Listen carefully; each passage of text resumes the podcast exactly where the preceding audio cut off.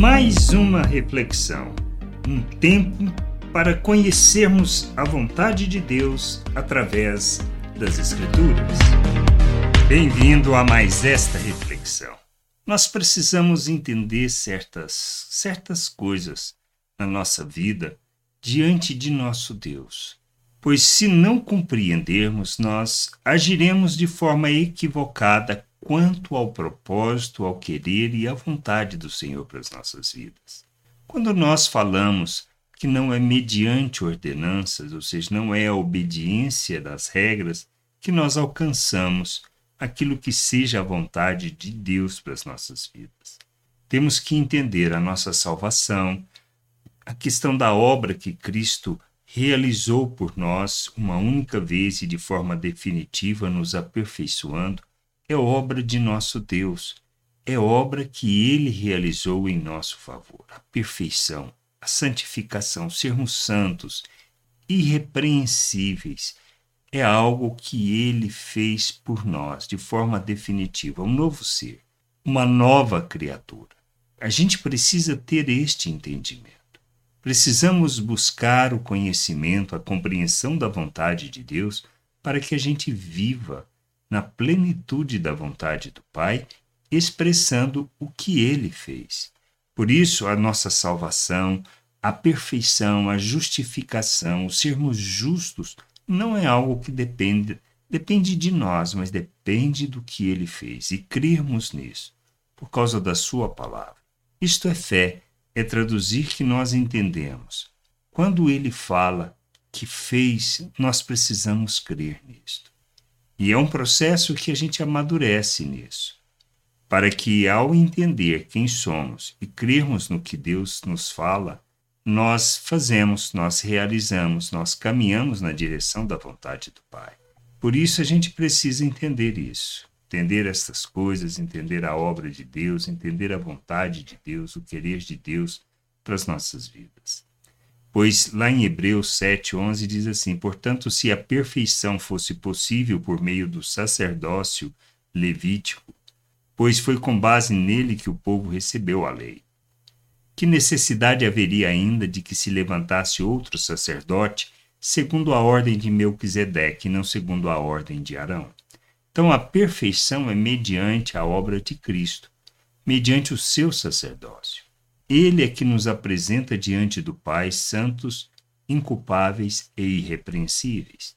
A obra dele, além de nos trazer o perdão, traz-nos a justificação, a remissão do pecado. E ele nos coloca na presença de Deus. E quem entra na presença de Deus?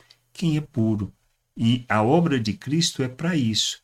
Nós estamos no nosso Deus, ele está em nós. Somos pedras vivas do seu tempo. A gente precisa entender que não é mediante o nosso esforço que alcançamos isso.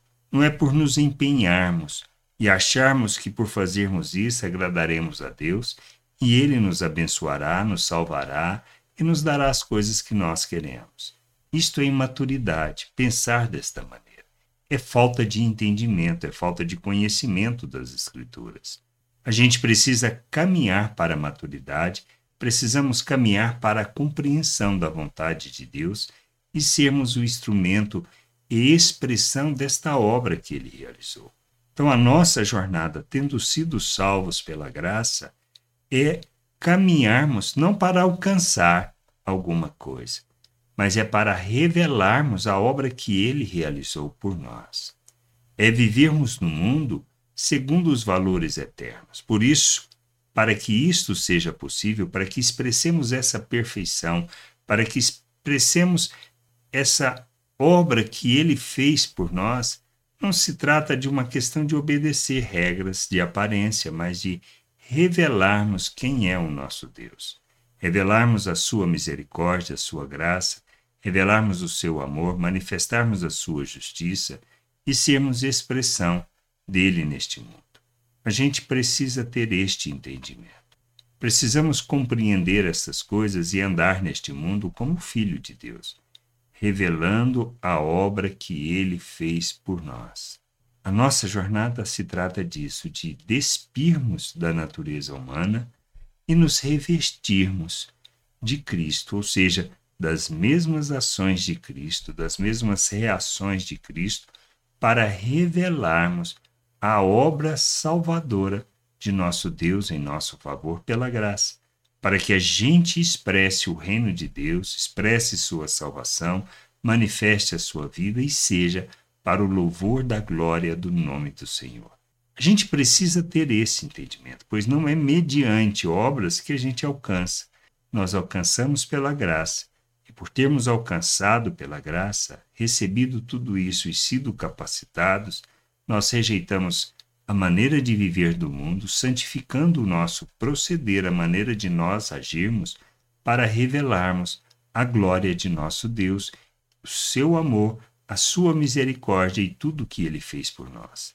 Que possa haver em nós entendimento e maturidade, que a gente possa crescer para a plena estatura de Cristo, para revelarmos Cristo ao mundo como é da vontade de nosso Deus, pois somos cartas vivas, somos o bom perfume.